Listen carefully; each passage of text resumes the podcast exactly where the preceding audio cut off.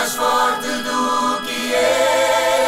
Sei se já estão a par, mas foi descoberto ontem o homem mais rápido de Portugal. O quê? Mas não era o Francisco Obicoelo? Ah, é, não, ideia. onde isso já vai. Na verdade, Foi há o muito Bicoelo tempo. continua rápido. A verdade é essa que ainda no mês de março se sagrou campeão mundial de veteranos. É verdade. E há de continuar a vencer em todas as Mas categorias. eu também já sou veterana, é Lá normal. está. Eu, eu acho que até de andarilho na casa de repouso o Obicoelo vai ganhar.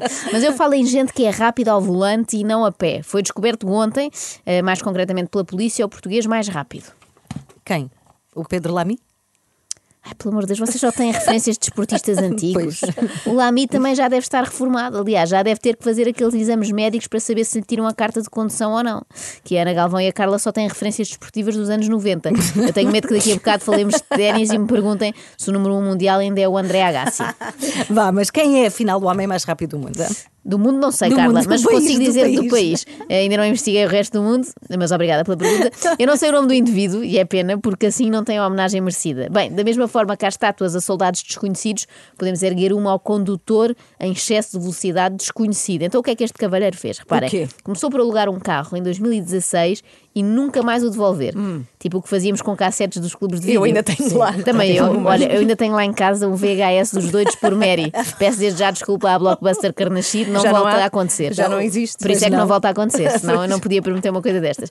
Mas isto não devolver um carro alugado, quem nunca teve esta tentação que atira a primeira pedra, não é? Aquilo dá tanto jeito, uma pessoa já está longe para que voltar e devolver.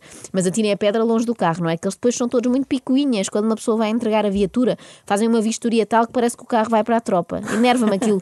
Vêm quase com uma lupa, não é? E perguntam: desculpe, este risco de um milímetro junto ao farol traseiro já cá estava quando levou o carro. Eu sei lá, minha senhora, eu vim de férias, não vim ao salão automóvel. Não presta- eu não presto atenção nenhuma à viatura. Sou tão desatenta com carros que eu acho que só notava alguma coisa estranha se lhe faltasse uma porta ou assim. Sentia assim uma corrente de ar. Mas voltando aqui ao nosso herói, ele aluga o carro em 2016, desaparece e o que é que faz depois disso? É apanhado 53 vezes em excesso de velocidade, um pouco por todo o país. É incrível, Portanto, não é? faz-te notar, não é? Não, ele fez disso a sua vida, dedicou-se mesmo a esta carreira.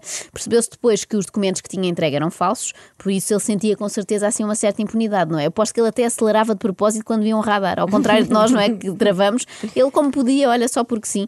E eu queria deixar aqui o meu elogio público a todos os condutores portugueses que andam muito depressa. Vocês são os maiores. É E o que é que eu digo palmas? isto?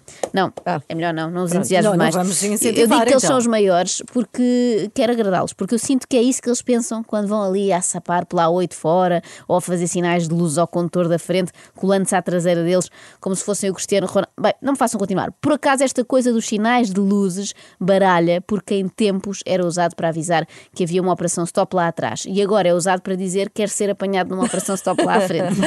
Eu nunca percebi se estas pessoas são trabalhadores muito competentes, porque querem chegar muito rápido ao Aham. emprego, ou muito incompetentes, porque gostam tão pouco de trabalhar que querem aumentar as probabilidades de falecer no caminho. Ah, não é? se calhar- Fico mais- na se dúvida, calhar é é? isso, eu acho que é isso. Por isso eu acho importante elogiá-los, dar-lhes carinho e força, porque se estas pessoas sentissem efetivamente que são as maiores, talvez não precisassem de fazer ultrapassagens pela direita e de andar a 200 dentro de localidades só para massajar o ego. É que às vezes o ego fica massajado com muita força contra um rail. Ou pior, contra um condutor que vinha nos legais 120 km hora, não é? E só queria chegar a casa, não queria entrar naquele grande concurso que é quem é o Fittipaldi da VCI.